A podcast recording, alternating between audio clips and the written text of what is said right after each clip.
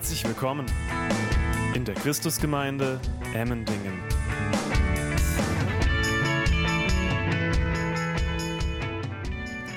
Ich grüße euch. Euch sehe ich. Die da hinten sehe ich nicht. Wer weiß, ob da überhaupt Leute schlummern.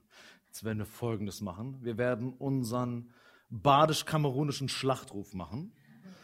Erstmal hier in dem Raum und dann lassen wir die da hinten mal testen, ob die gegenhalten können. Christusgemeinde Emmendingen? Feuer! Das war schon ziemlich überzeugend. Jetzt seid ihr da hinten dran. Christusgemeinde Emmendingen? Oh. Oh.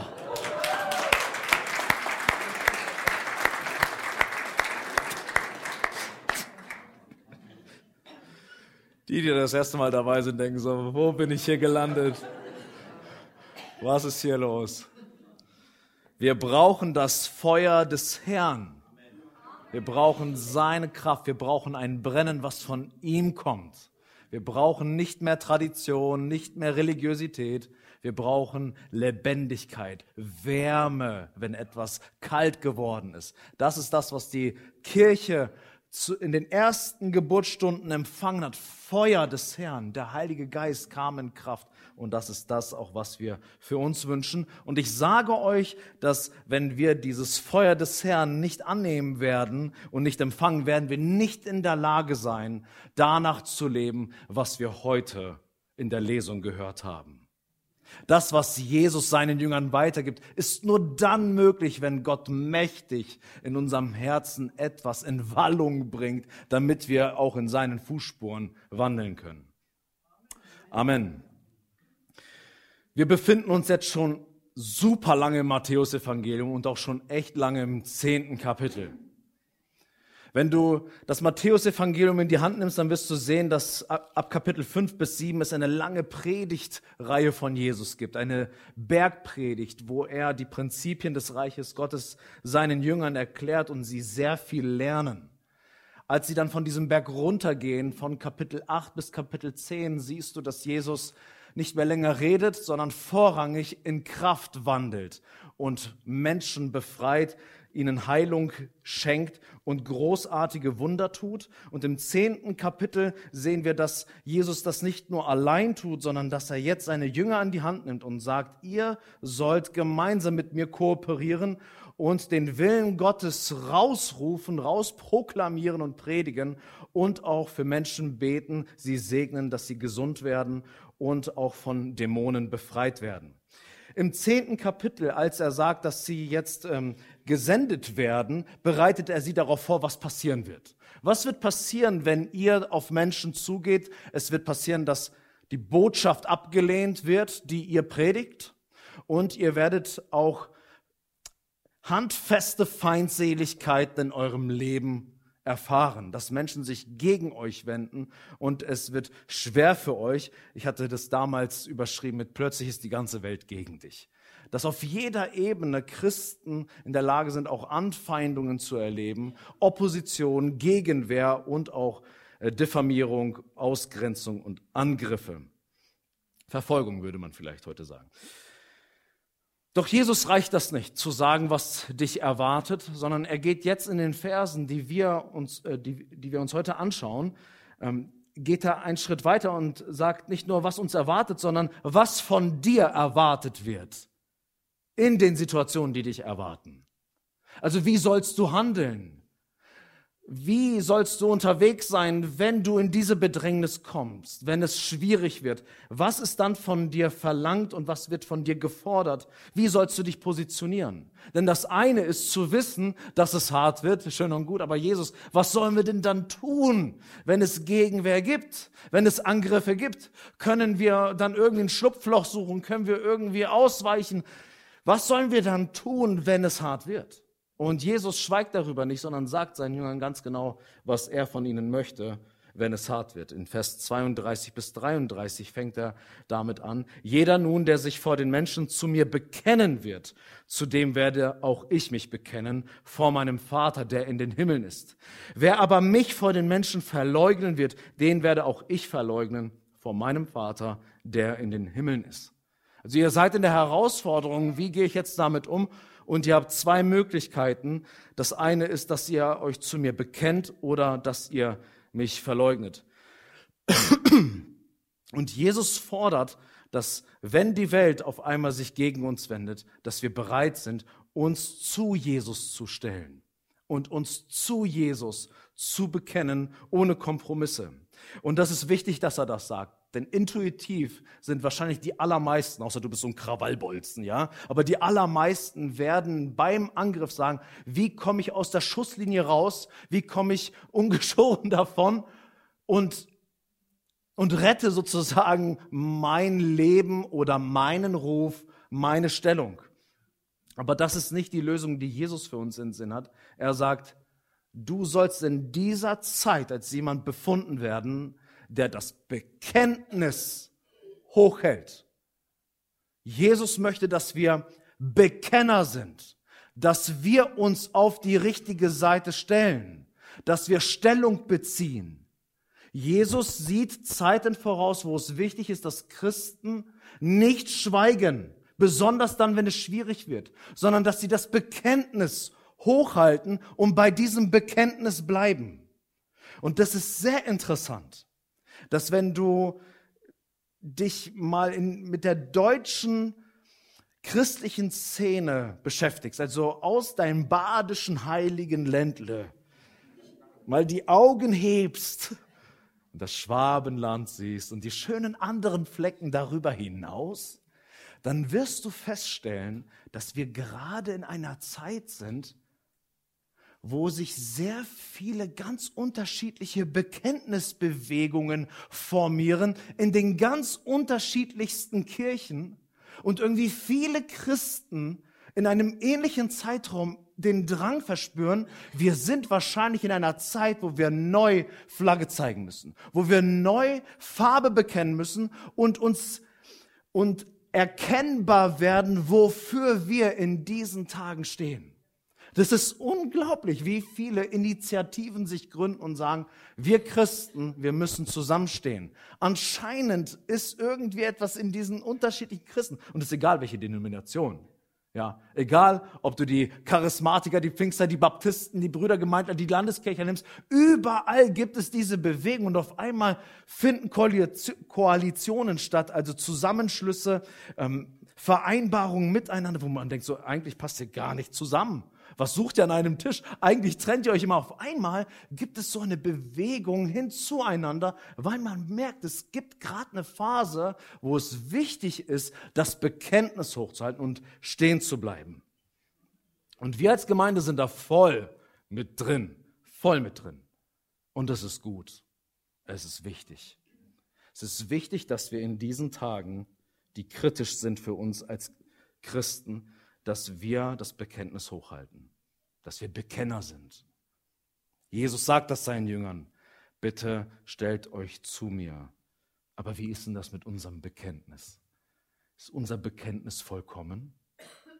Ist unser Bekennen, uns zu Jesus zu positionieren, fehlerfrei? Oder merken wir nicht eigentlich selber auch, ja, ich muss dich bekennen, aber es gibt trotzdem Situationen in meinem Leben, wo ich mich dann doch wegducke und nochmal wegducken aus der Schusslinie raus, wo ich mich nicht traue, Farbe zu bekennen, wo ich lieber schweige, als zu sagen, also ich glaube daran, ich glaube an denjenigen. Ich bin lieber ruhig. Kennen wir das? Wer kennt das? Oh, der Rest ist super heilig und darf uns später die Hände auflegen, dass wir ihre Salbung bekommen. Äh, egal wie mutig du bist, und ich würde mich, ich würde mich so von, von meiner DNA auch zu den Krawallbolzen zählen, die auch mal mutig sind, sich hinzustellen, aber ich kenne auch die Momente, wo ich ein Schisser bin, wo ich Angst habe. Was ist dann damit? Jesus sagt, hey, wenn du mich verleugnest, was werde ich dann machen? Dann werde ich dich vor den Vater im Himmel verleugnen. Was ist damit jetzt zu machen? Denn wenn wir das Matthäus-Evangelium aufmerksam weiterlesen und nach hinten blättern und dann irgendwann am Ende ankommen, sehen wir, dass ein Petrus genau das getan hat, oder? Es heißt nämlich, Petrus aber leugnete vor allen. Also nicht nur für sich allein in seinem Herzen, sondern er wurde auf einmal herausgefordert, sich zu bekennen. Und er leugnete vor allen. Und dann heißt es direkt kurz danach wieder, und wieder, und wieder leugnete er mit einem Eid. Ich schwör, Alter, ich schwör, den kenne ich nicht. Petrus, hast du nicht gehört, was Jesus gesagt hat? Hast du nicht gehört, dass wenn du Jesus leugnest, dass er dich auch vor dem Vater im Himmel verleugnen wird? Das sind schwere Worte. Und niemand kann hier stehen und sagen, dass er nicht schon mal in dieser Situation war. Egal wie mutig du bist oder was für ein großes Mundwerk du hast, auch du kennst die Momente, wo du ein kleines Würmchen bist und nicht so großmundig oder vollmundig deine Stimme erhebst. Was ist also jetzt mit einem Petrus, der genau das tat, was Jesus gesagt hat, tut es nicht, ansonsten ist das das Resultat, dass ihr keine Hoffnung in der Ewigkeit habt. Ich glaube, wenn wir aufmerksam die Bibel lesen, werden wir sehen, dass es unterschiedliche Art und Weisen des Verleugnens gibt. Ich möchte euch zwei Verse, die nur exemplarisch stehen, vorlesen, wo wir, wo wir lesen, ähm, welche auf welche Art und Weise man Jesus, ähm, Jesus verleugnen kann. Und ihr werdet sehen, es unterscheidet sich von der Weise, wie Petrus verleugnet hat.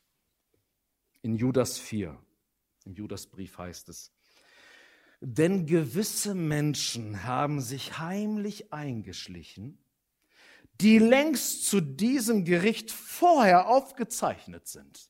Gottlose, welche die Gnade unseres Gottes in Ausschweifung verkehren und unseren alleinigen Gebieter und Herrn Jesus Christus verleugnen. sind Menschen, die in die Gemeinde kommen, die so tun, als wenn sie fromm wären, aber die Gnade Gottes, die Freiheit der Kinder Gottes dazu missbrauchen, um eigentlich nur ihre eigene Lust zu befriedigen und zu sagen, ach, wir sind aus Gnade gerettet, wir leben wie die Huren, wir leben wie der Teufel und aber trotzdem bin ich irgendwie mit Gott verbunden, weil Gott liebt mich. Das sind Menschen, die nicht irgendwie, ja, mal ein paar Ausrutscher haben, sondern Judas sagt, das sind Gottlose. Die haben Gott in ihrem Leben gar nicht. Und das sind Menschen, die Jesus Christus verleugnen. Ihr merkt schon, welche Färbung das hier hat. Eine komplette Absage und noch nicht mal eine Nähe zu Jesus zu haben. Das kennzeichnet diese Leute. Titus 1, Vers 16 heißt es, sie geben vor, Gott zu kennen, aber in den Werken verleugnen sie ihn und sind abscheulich und ungehorsam und zu jedem guten Werk unbewährt.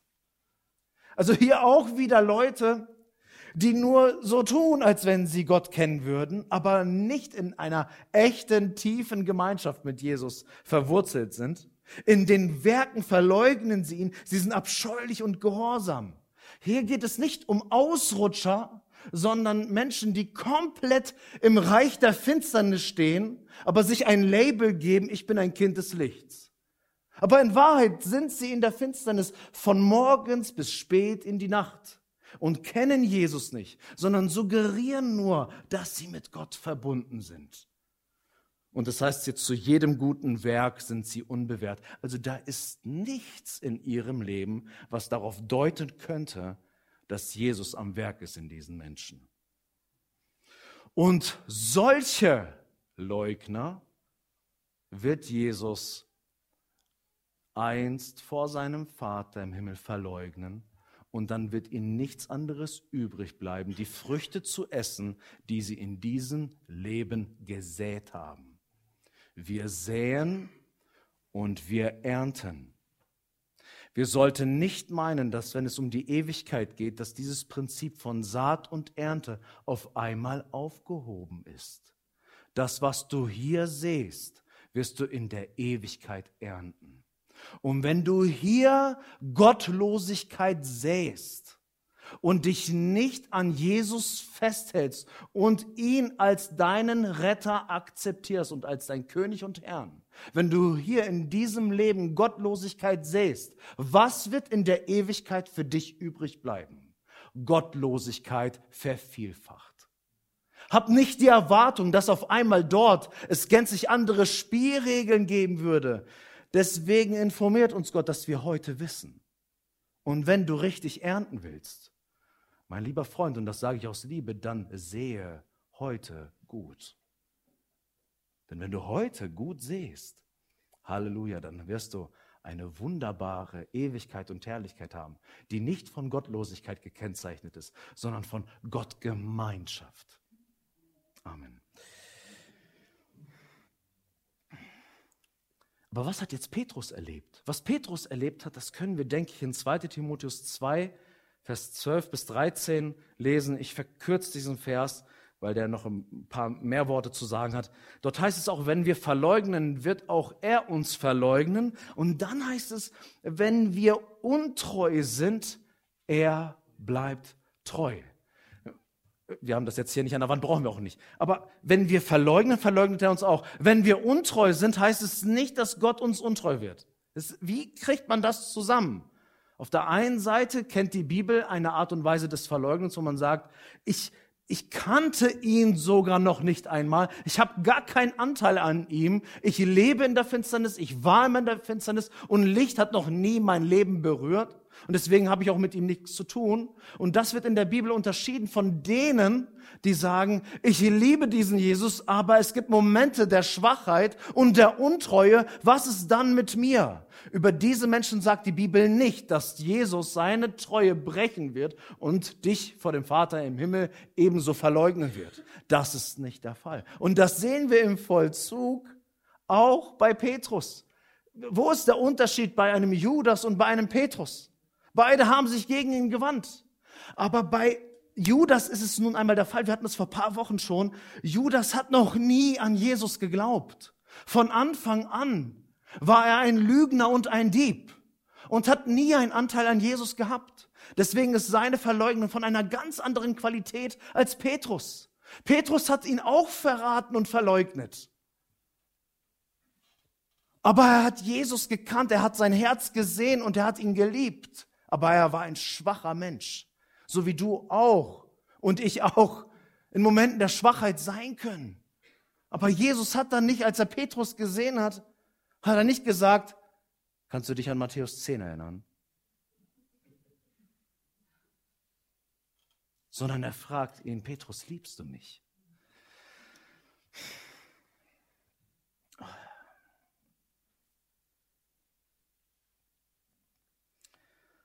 Jesus ist so liebevoll zu uns.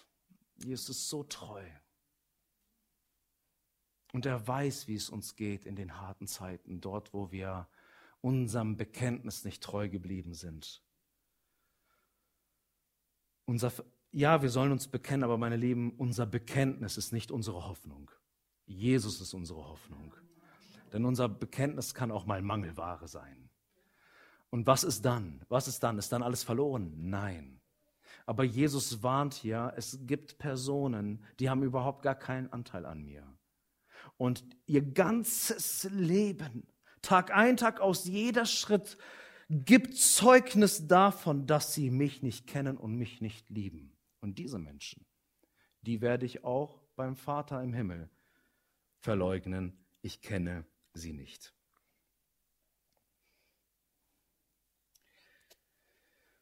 Warum das mutige Bekenntnis trotzdem nötig ist, gerade in den schwierigen Zeiten, macht Jesus noch einmal klar, wenn er weiterspricht. Er zeichnet das Szenario, was er in den vorhergehenden Versen schon mal angerissen hat, zeichnet er weiter. In Versen 34 bis 36 lesen wir. Meint nicht, dass ich gekommen sei, Frieden auf die Erde zu bringen. Ich bin nicht gekommen, Frieden zu bringen, sondern das Schwert. Denn ich bin, ich bin gekommen, den Menschen zu entzweien mit seinem Vater und die Tochter mit ihrer Mutter und die Schwiegertochter mit ihrer Schwiegermutter. Und des Menschen Feinde werden seine eigenen Hausgenossen sein. Ich weiß nicht, was ihr aus diesem Wort macht, wenn ihr das lest. Aber wenn ich das lese, dann komme ich immer ins Stolpern. Wenn Jesus sagt, ich bin nicht gekommen, um Frieden auf die Erde zu bringen. Jesus wirklich nicht. Bist du dir ganz sicher mit dem, was du jetzt hier gerade sagst? Denn ich kann die Bibel nehmen und dich widerlegen, Jesus. Denn es ist doch eigentlich genau das, was wir uns erhoffen von, von dem angekündigten Messias, dem Retter der Welt, dass er uns allumfassenden Shalom gibt. Im Hebräischen ist das Wort für Frieden Shalom. Ist auch das Grußwort, ja, Shalom, Friede. Es ist doch das, was wir eigentlich erwarten. Endlich vollständige Ruhe, Glück, Sicherheit, umfassendes Heil. Ist das nicht in dir zu finden, wo wir endlich zu diesem Frieden kommen, den wir so sehr als Menschen brauchen? Der Prophet Jesaja zum Beispiel hat versprochen, dass der Retter der Welt an folgenden Eigenschaften erkannt wird. In Jesaja 9, Vers 5 heißt es, lange bevor Jesus kam, prophezeit er schon, es wird eine Zeit geben, wo das zutrifft, denn ein Kind ist uns geboren, ein Sohn uns gegeben und die Herrschaft ruht auf seiner Schulter.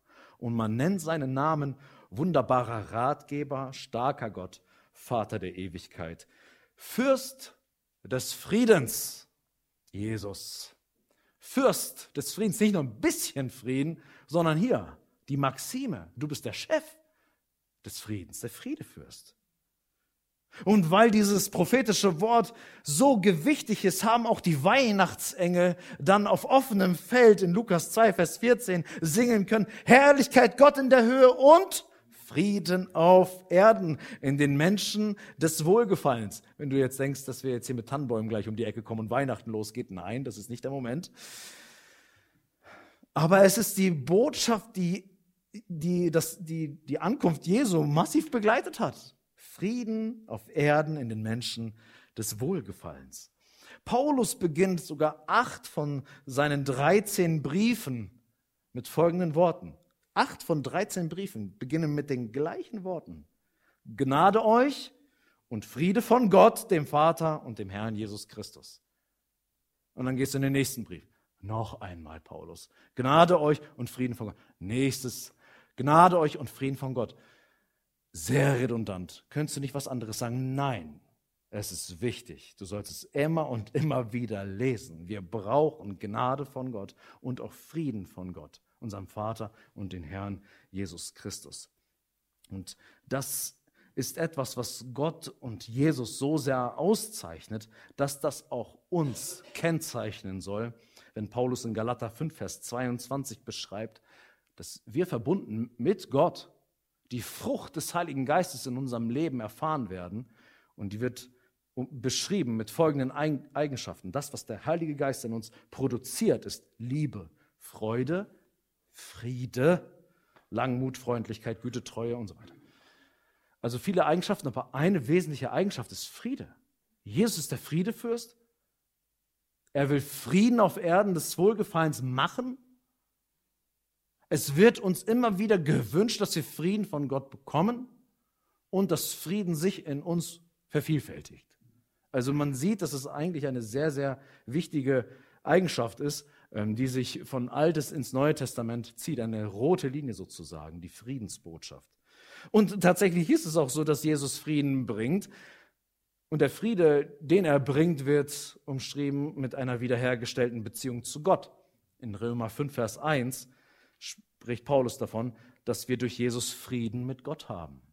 Das ist das, was Jesus gebracht hat. Er hat Frieden gebracht. Er hat Frieden mit Gott gebracht. Und jetzt bitte gut aufpassen. Wenn dieser Friedefürst kommt und uns Frieden gibt und dieser Friede gekennzeichnet ist davon, dass wir Frieden mit Gott haben, bedeutet das, dass wir vorher keinen Frieden mit Gott hatten. Richtig? Jesus muss etwas bewirken, was vorher nicht da war. Jesus möchte, dass wir Frieden mit Gott haben. Und wenn er nicht eingreift, ist Friede mit Gott nicht da. Das bedeutet, dass Frieden mit Gott nicht der Normalzustand ist einer menschlichen Existenz. Ob du dir dessen bewusst bist oder nicht. Ohne Jesus ist Friede mit Gott kein Automatismus, in dem du dich wiederfindest. Wir Menschen haben nämlich eine Gesinnung, eine Herzenseinstellung, die maßgeblich von dieser Welt geprägt ist und sich gegen Gott und seinen Willen stellt.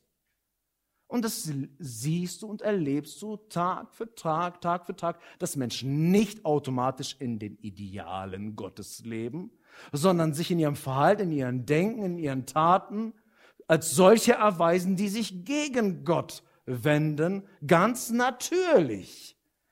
Darum sagt Jakobus 4, Vers 4, wisst ihr nicht, dass die Freundschaft der Welt Feindschaft gegen Gott ist? Wer nun ein Freund der Welt sein will, erweist sich als Feind Gottes. Das ist unser normaler Zustand. Dass wir Freunde der Welt sind, dass wir das lieben, was wir nun einmal Tag für Tag uns ersinnen und in den Dingen, in denen wir feststecken, wir lieben diese Dinge. Und wenn wir sagen, ja, wir schließen einen Pakt damit, dieses Leben bestimme ich und ich werde mein König über meine 80 Jahre, die ich hier auf der Erde habe, plus minus, in diesem Augenblick hast du eine Urkunde laut Jakobus 4, Vers 4, Feind Gottes. Aber wenn Jesus in unser Herz einzieht und unser Herz erobert und erneuert, dann haben wir auf einmal Frieden mit Gott. Und wenn wir uns Gott zuwenden, dann haben wir durch den Frieden mit Gott automatisch eine neue Haltung zu unserer Umwelt. Weil diese Welt nicht im Frieden mit Gott lebt, sondern in einer Feindschaft gegen ihn, sich aufbäumt gegen ihn wenn jetzt Gott in unser Leben eingreift und wir auf einmal im, im, Frieden Gottes leben, im Einklang seines Willens, hat das Auswirkungen auf unser Hier und Jetzt und auf unsere Umwelt. Und deswegen kann Jesus sagen, ich bin nicht gekommen, um Frieden auf diese Erde zu bringen. Denn wenn ich dich versöhne mit dem Vater im Himmel, dass du in Frieden mit ihm bist, dann hat das Konsequenzen für deinen Lebenslauf hier auf der Erde. Und das sehen wir auch bei Jesus. Jesus ist jemand, der im maximalen Frieden mit Gott unterwegs war. Aber Jesus hat kein friedliches Leben geführt. Für Jesus war es hart. Und für die Menschen war es auch hart, Jesus in der Nähe zu haben. Wenn Jesus in dein Leben eingreift und Dinge verändert, transformiert, dann bleibt das nicht unbemerkt. Das wird Wellen schlagen. Du wirst es merken. Also solltest du. Wenn du sagst, ich bin bekehrt und getauft, aber ich merke irgendwie nichts. Hm. Vielleicht hast du noch zu viel Frieden mit der Welt und wenig Frieden mit Gott. Aber wenn du in den Frieden Gottes eingehst, dann merken das deine Mitmenschen. Es ist natürlich so, dass wir Christen friedlich sind und gleichzeitig sind wir Störenfriede dieser Welt. Diese Welt mag das nicht. Menschen, die Gott nicht kennen, mögen nicht, wenn sich Menschen mit ihren Idealen, die Gott kennen, ausbreiten.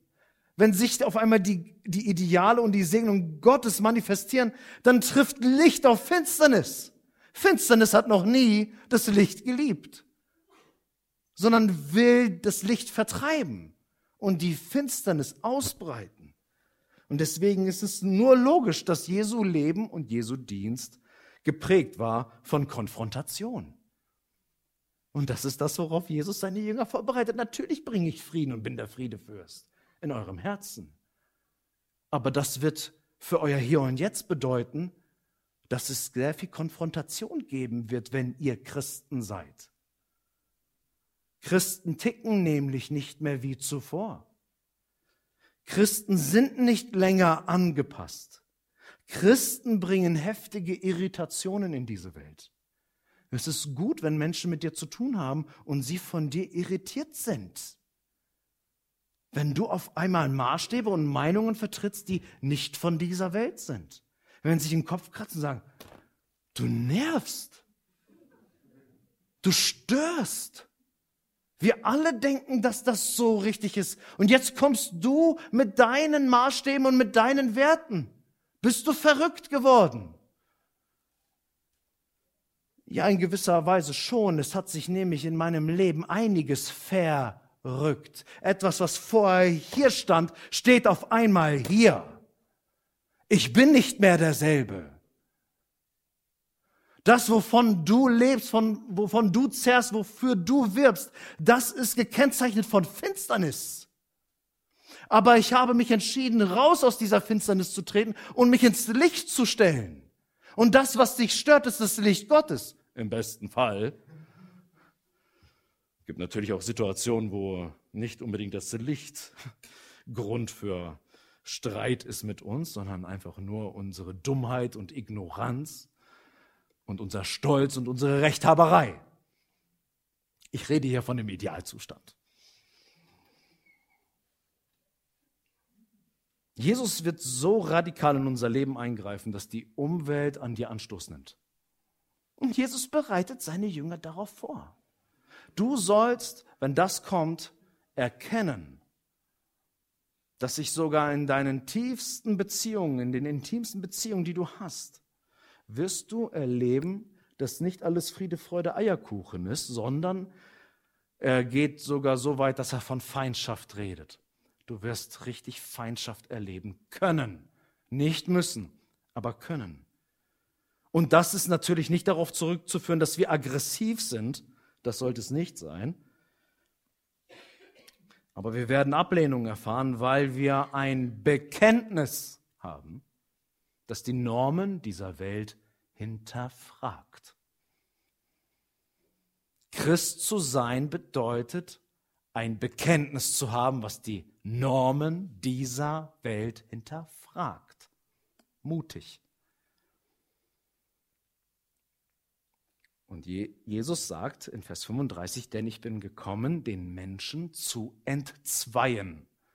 Das ist die natürliche Wirkung wenn das Bekenntnis, wenn das Licht leuchtet, dass Menschen entzweit sind. Was vorher zusammen war, ist plötzlich getrennt und geht keinen gemeinsamen Weg mehr, ist nicht mehr miteinander synchronisiert auf dasselbe, sondern deine Leidenschaft, deine Sehnsucht, deine Begierde im Herzen folgt auf einmal etwas anderem und möchte etwas anderes für diese Welt möchte etwas anderes für deine Mitmenschen.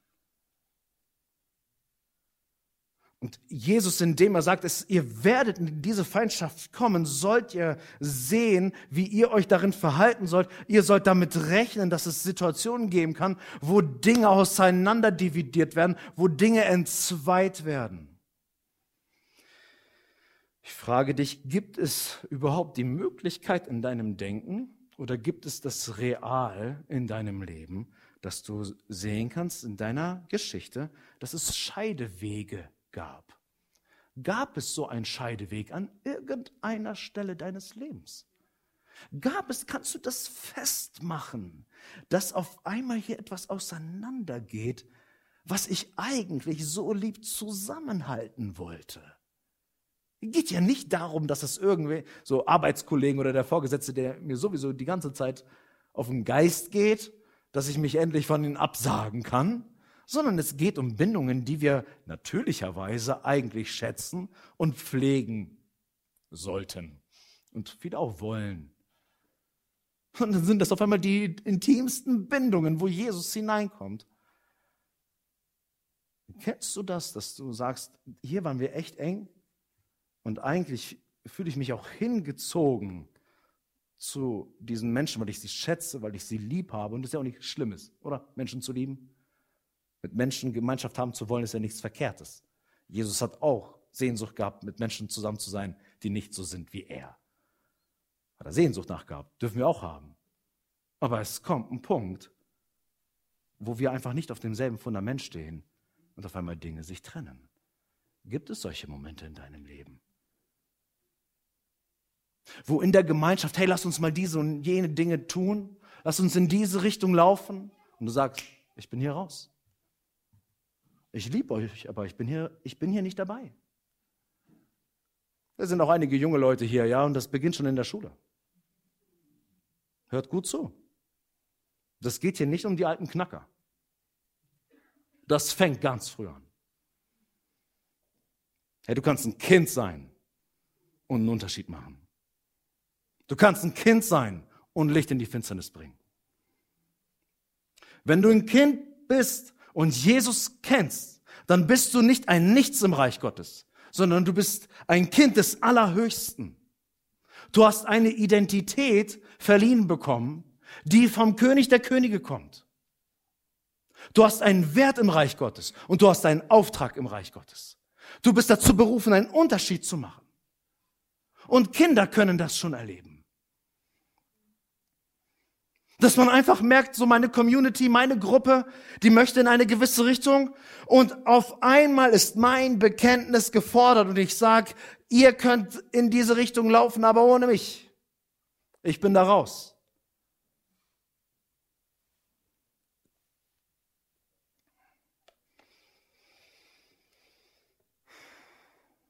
Einige Christen, jetzt sprechen wir eher zu den Erwachsenen vielleicht, die schon lange dabei sind, fragen sich vielleicht so, warum ist, was ist an diesem Bekenntnis an Jesus überhaupt so trennend, so entzweiend, so scheidend? Was soll da, als Christen sind wir doch einfach gute Menschen. Und inwiefern hat das überhaupt das Potenzial, Gemeinschaften auseinander zu dividieren? Also was ist in diesem Bekenntnis enthalten, dass auf einmal Dinge auseinandergehen? Ich möchte dich an unsere Grundpfeiler des christlichen Glaubens mal erinnern und spiel das einfach mal für dich durch, ob die Welt, die Jesus nicht kennt, mit diesen Grundpfeilern klarkommt und aufs engste miteinander verbunden sein möchte. Als Christen, und hier gehe ich wirklich nur in die Basics und nicht in die Details einer baptistischen Freikirche in Emmendingen, wir bekennen, dass die Bibel Gottes Wort ist und es absolute Wahrheit gibt. Absolute Wahrheit. Bist du so mutig, um zu sagen, hier zwischen diesen beiden Buchdeckel ist Weisheit, Wahrheit unfehlbar? Sag das mal laut. Wir bekennen, dass Himmel und Erde von einem kreativen Schöpfer erschaffen wurden. Gott hat diese Welt gemacht, kein Zufallsprodukt.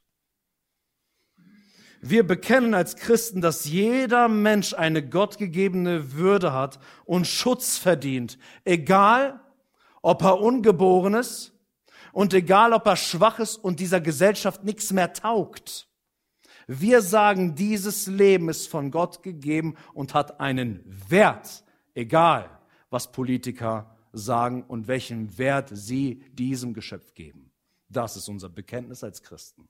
Sag das mal laut. Wir bekennen, dass Gott Menschen geschaffen hat als Mann und Frau. Wir bekennen, dass Gott Mann und Frau geschaffen hat und die heterosexuelle und monogame, also eins und eins zusammen, nicht drei und eins, dass die heterosexuelle monogame, monogame Ehegemeinschaft die einzige von Gott gewollte Form der sexuellen Beziehung für Männer und Frauen darstellt. Nicht, weil Gott engstirnig ist, oder weil er irgendwie uns den Spaß verderben möchte, sondern weil er weiß, dieser Planet braucht, wenn er Segen erleben möchte, braucht er intakte Familien. Er braucht intakte Zellen. Dass Kinder, die zur Welt kommen, wissen, von wem stamme ich. Wer hat mich hier ins Leben gerufen? Wer hat mich hier in die Existenz gerufen? Natürlich Gott, aber durch uns. Er hat uns auch diesen Schöpfungsauftrag mitgegeben, dass wir reproduzieren und damit auch Ebenbilder Gottes sind, indem wir ja ihn repräsentieren, genau dadurch, wenn wir neue Menschen kreieren und dass sie einen Schutzrahmen haben und wissen, wer ist für mich verantwortlich? Mit wo ist mein Schutzraum? Wo ist meine Sicherheit? Von wo kann ich lernen? Weil Gott den Schutz und Segen möchte für Menschen, macht er das. Sag das heute mal laut. Wir bekennen, dass der Mensch aufgrund seiner Sünde unter Gottes gerechtem und heiligen Zorn steht und Vergebung braucht, dass Erlösung notwendig ist. Sag das mal laut. Wir bekennen, dass es notwendig war, dass Jesus aus Liebe stellvertretend für unsere Sünde Gottes Zorn am Kreuz trug. Das war kein Kasperle-Theater. Das war auch nicht so, hoppla, ich hätte ja gar nicht gedacht, dass es doch so, so eng wird mit mir. So, wer hätte das gedacht? Ja, Jesus wusste das und er tat es aus Liebe. Und das bekennen wir Christen. Das, was wir am Kreuz auf Golgatha sehen, das war notwendig. So steht es um dich, Waldemar, dass das notwendig war. Und Jesus hat es doch gemacht und hat es doch gewollt, aus Liebe und auch aus Gehorsam zu seinem Vater. Wir bekennen, dass Jesus Christus der einzige Weg ist, um Vergebung und ewiges Leben zu empfangen. Nicht viele, nicht manche, einer. Nur der eine. Und er bleibt der eine. Sag das mal laut. Letzter Punkt. Wir bekennen, dass Jesus eines Tages wiederkommen wird, um die Lebenden und Toten zu richten.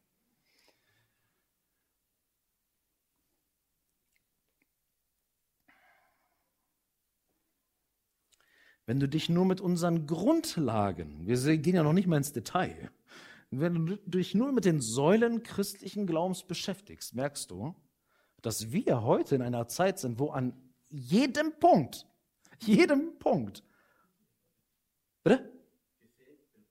Gesägt wird, ganz genau. Wir sind damit nicht einverstanden. Und wir sind so verwundert, wie kann das sein? Vielleicht, weil wir zu wenig Matthäus 10 gelesen haben. Jesus hat gesagt, es ist eine natürliche Form, dass wenn ihr das Bekenntnis hochhaltet, dass es Entzweiung bringen wird. Und das bringe ich. Das ist von mir bewirkt. Das ist das, was ich bringen will, denn das seht ihr auch an meinem Leben. Und wir Christen sollten uns nicht scheuen, in diese Entzweiung hineinzugehen und sie zu akzeptieren. Das heißt nicht, dass wir sie feiern. Das heißt nicht, dass wir uns über sie freuen. Jesus hat sich auch nicht darüber gefreut. Jesus war am Kreuz und was sagt der Vater? Vergib ihnen. Sie wissen nicht, was sie tun. Sein Herz zerbricht. Es geht nicht darum, dass wir uns irgendwie abschotten von der Welt und sagen, hey, wir feiern uns und wir hauen ordentlich auf die anderen drauf, die Assis, mit denen wir sowieso nichts zu tun haben. Nein, es schmerzt uns. Aber Jesus sagt, wenn es in diese Konfrontation kommt, dann sei vorbereitet, wenn diese Entzweiung kommt. Fühl dich nicht falsch, fühl dich nicht schlecht, wenn es aufgrund deines Bekenntnisses ist, was du zu mir hast. Dann gehst du meinen Weg, den ich vorgezeichnet habe.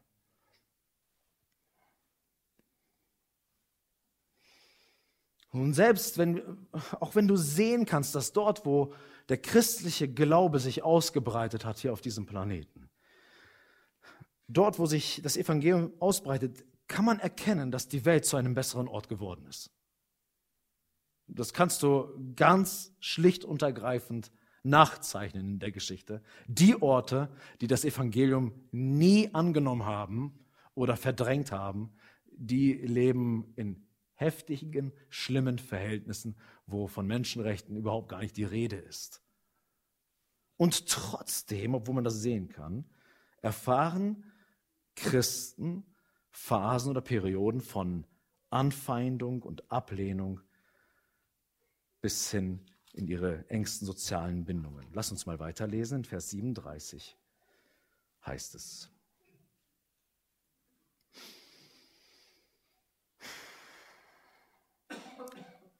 Wer Vater oder Mutter mehr liebt als mich, ist meiner nicht würdig. Und wer Sohn oder Tochter mehr liebt als mich, ist meiner nicht würdig.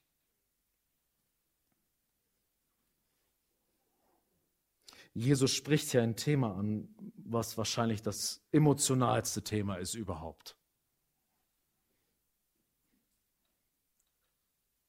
Und er bringt ein krasses Dilemma ins Gespräch, in dem sich viele Christen auch heutzutage befinden.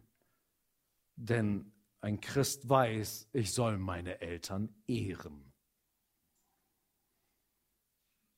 Aber jetzt bin ich konfrontiert mit Jesus und Jesus verlangt von mir, dass ich ihn mehr liebe als meine Eltern, dass er meine erste Liebe ist, meine Nummer eins, von der alles ausgeht. Und jetzt komme ich in diese Spannung mit meinen Eltern und einige auch mit ihren Kindern.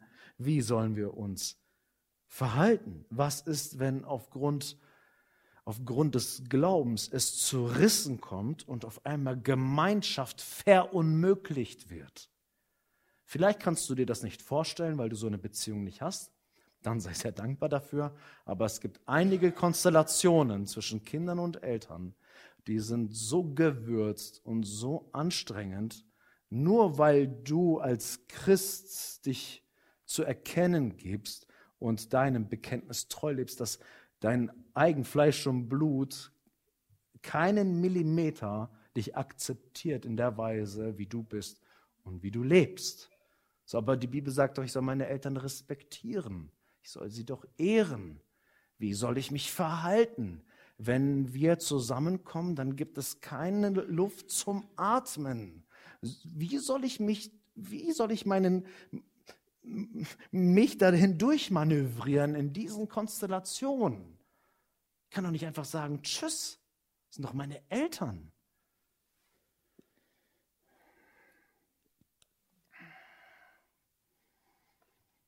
Es gibt Situationen, wo man entweder mit seinen Kindern oder mit seinen Eltern unterwegs ist, dass man sich so sehr verbiegen muss und am Ende dieser Gemeinschaft kann man eigentlich nur diagnostizieren, deine Treue zu Jesus durch dieses Treffen bröckelte und dein Bekenntnis wurde mindestens in Frage gestellt durch die Gemeinschaft, die hier einfach existiert, die hier stattfindet.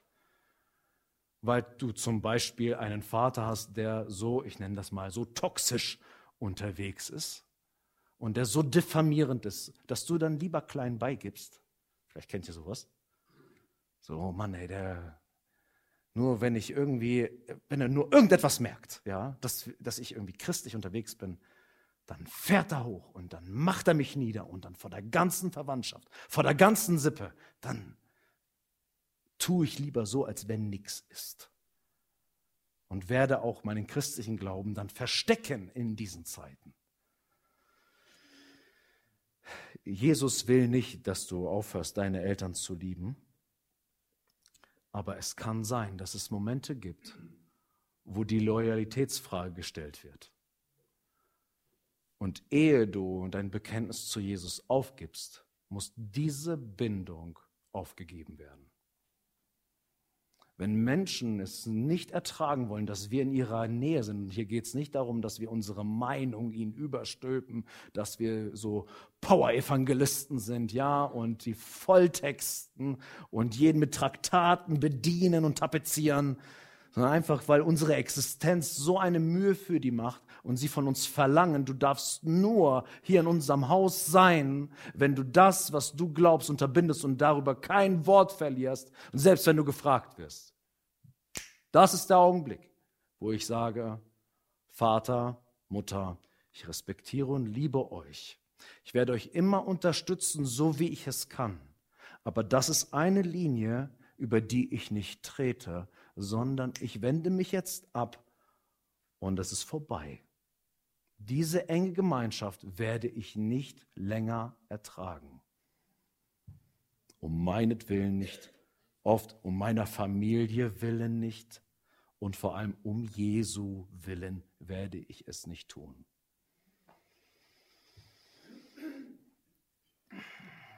Jesus sagt, wir sollen ihn mehr lieben als andere Menschen, als Vater, als Mutter, als unsere Kinder. Jesus spielt in einer anderen Kategorie und möchte von uns eine Liebe, die nicht geteilt wird. Jesus möchte in einer Gemeinschaft.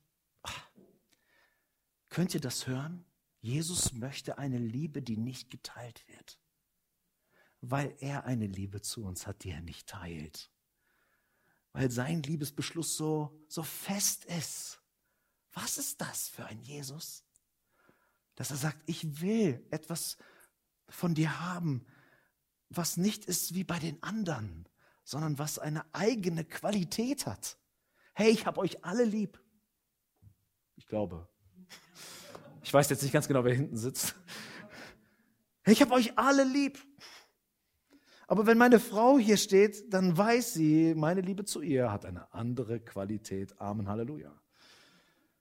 Und ich sage ihr nicht, weißt du, Schwester Miriam, ich liebe dich so wie den Zorin.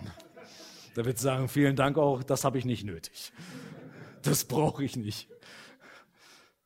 Das ist einfach eine andere Qualität und das will sie, das fordert sie und sie hat auch recht dazu. Jesus auch. Jesus auch. Und es geht sogar so weit, oh, wir müssen weiterkommen. Ne? Es geht nämlich, das ist das letzte zu dem Punkt, es bedeutet nämlich, wenn wir Jesus als Nummer eins in unserem Leben haben, meine Freunde, dann hat das Segen für eure Mitmenschen. Wenn ein Familienvater anfängt, Jesus mehr zu lieben als alles andere, dann hat das einen Effekt auf seine Ehebeziehung, es hat einen Effekt auf seine Kinder, es hat einen Effekt auf seine Kollegen, es hat einen Effekt auf seinen Chef, es verändert die Welt wenn wir Jesus als Nummer eins haben. Jesus möchte uns nicht irgendwas klauen, irgendwie, weil er uns etwas nicht gönnt, sondern er sagt, wenn ich Nummer eins bin in deinem Leben, dann fängt dein Leben an zu gedeihen, so wie es sollte. Aber wenn du Menschen zu deinem Zentrum machst und sie auf deinen Herzensthron setzt, dann werden es Götzen sein. Du wirst in einer ungesunden Abhängigkeit zu diesen Menschen sein und wirst von ihnen Dinge erwarten, die sie dir niemals liefern können, weil das, was dein Herz braucht, Frieden, kann alleine Gott geben und dich komplett ausfüllen. Menschen sind in ihrer Ressource zu lieben immer begrenzt, immer endlich.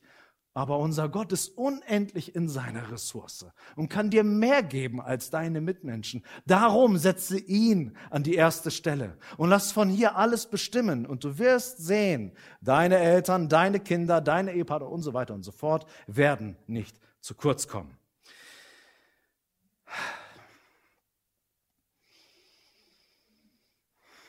Okay, lasst uns ähm, zum Ende kommen. In Matthäus 10, äh, Vers 38 und 39 zeigt uns Jesus, wie, ähm, dass diese Priorisierung so zu leben, Jesus an erste Stelle zu setzen, so unnatürlich ist. Und das äh, zeigt er durch folgendes Bild. Wer nicht sein Kreuz aufnimmt und mir nachfolgt, ist meiner nicht würdig. Wer sein Leben findet, wird es verlieren. Und wer sein Leben verliert um meinetwillen, wird es finden. Jesus sagt, dass es ein Kreuz geben wird in deinem Leben, was du auf dich nimmst. Und das ist eigentlich etwas, was wir nicht wollen. Aber Jesus sagt, wer mir nachkommt, genau das ist es. Es braucht ein Kreuz in deinem Leben, ein omnipräsentes Kreuz, wer mir nachfolgen möchte. Es geht nicht einmal so darum, einmal demütige ich mich vor Gott und lebe dann mein Leben, sondern Kreuz auf mich nehmen und Jesus nachfolgen. Es ist etwas, was unseren ganzen Lebensweg bestimmt. Und es ist damit äh, verbunden, dass ich Dinge, die mir eigentlich äh, zuwider sind, dass, dass ich mich selbst verleugne. Das ist das, was Jesus in Matthäus 16, Vers 24 sagt. Wenn jemand mir nachkommen will, verleugne er sich selbst und nehme sein Kreuz auf und folge mir nach. Das, wonach ich eigentlich natürlich mich ausrichten würde, muss sterben.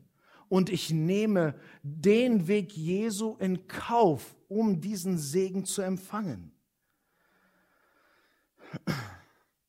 Und Jesus beschreibt hier, dass es Menschen gibt, die eine Nachfolge suggerieren, ohne ihr Kreuz auf sich zu nehmen.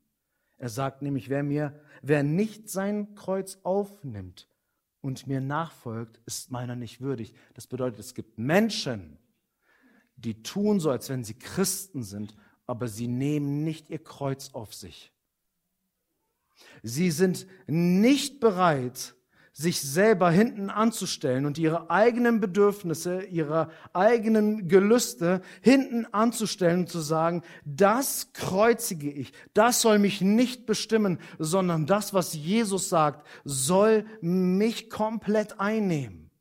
Und so haben wir es in unseren Tagen. Ich weiß, Entschuldigung, es ist sehr spät, wir haben ein bisschen überzogen, aber das ist mir noch sehr wichtig. Wir sind in einer Zeit angekommen, wo Kirchen kein Evangelium mehr predigen, das zur Selbstverleugnung ruft, sondern das Evangelium, was wir heutzutage hören, ist ein Evangelium, das zur Selbstverwirklichung ruft. Und das ist etwas, was Jesus hier sagt. Es kommen Zeiten, die werden hart für euch. Die werden euch massiv in die Mangel nehmen. An diesen Momenten ist Selbstverleugnung angesagt und nicht Selbstverwirklichung. Und so manche christliche die verdient nicht den Namen, aber christliche Bewegung feiert förmlich das Selbst, die Sünde, dass sie Flaggen hissen auf ihren Kirchen, um irgendeiner Propaganda zu dienen, anstatt zu sagen, wir rufen ein Bekenntnis aus, was davon geprägt ist, nicht länger ich lebe, sondern Christus lebt in mir. Ich muss abnehmen und Christus muss zunehmen. Stattdessen wird das komplett verkehrt und es wird gemeint, wir werden dann den Menschen einen Segen bringen, wenn wir ihnen sagen, leb dein Leben so, wie du es leben möchtest und wir werden für dich sogar eine Flagge auf unsere Kirchenglocke hissen, damit du siehst, dass wir dich akzeptieren. Das hat nichts mit dem Evangelium zu tun.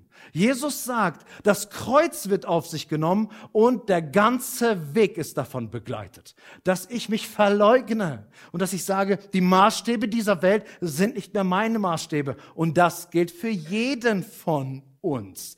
Das gilt für, gilt für jeden von uns. Niemand hat das Recht, seine Flagge zu hissen, sondern zu sagen, meine Flagge ist mal jetzt weg, sondern hier wird eine andere Flagge gehisst. Das Bekenntnis zu Jesus und zu dem, was er uns ausgesprochen hat. Kommt zum Schluss. Wenn wir das alles hören, warum um Himmels Willen sollte man sich auf diesen Weg einlassen? Also mal ehrlich, das ist die schlimmste Botschaft, die du Sonntagmorgens sagen kannst. Ja? Bitte nehmt euer Kreuz auf euch und folgt Jesus nach und verleugnet euch selbst. Das ist eigentlich die schlimmste Botschaft. Warum sollte man das tun? Jesus sagt, wer sein Leben findet, wird es verlieren und wer sein Leben verliert um meinetwillen, wird es finden.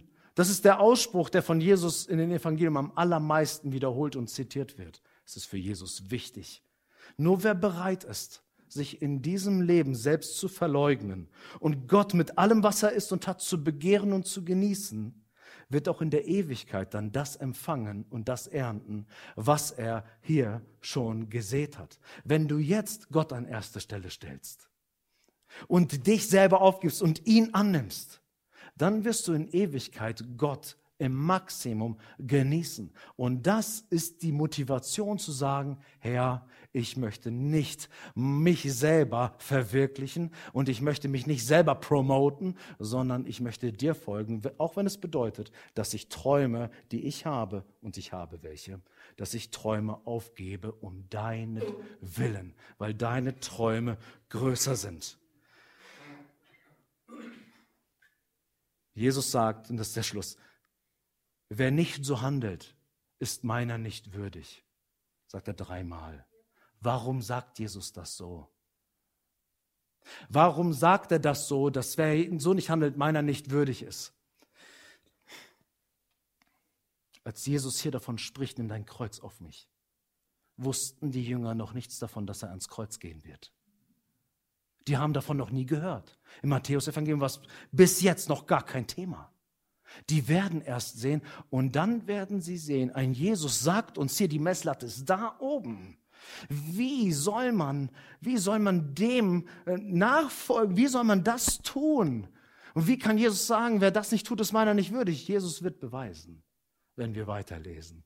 Und wenn wir weiter das Leben Jesu erforschen, werden wir sehen, Jesus will ganze Hingabe von dir, weil er sich ganz hingegeben hat für dich. Jesus will, dass wir das Kreuz tragen und unserer Sünde entsagen, weil er das Kreuz für unsere Sünde getragen hat. Und Jesus verdient es auch, mehr als alles andere äh, geliebt zu werden, weil er an der Liebe zu uns festhielt, sogar dann als seine Familie ihn abgelehnt hat und als für verrückt erklärt hat, hat er festgehalten.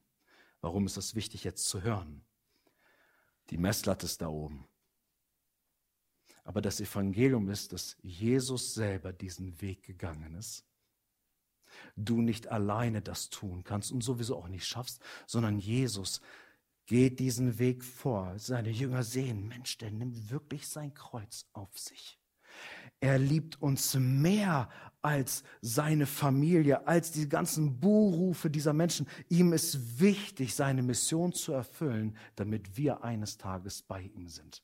Und wenn du diesen Jesus im Fokus hast, wirst du sehen, Gott, deine Liebe ist so groß.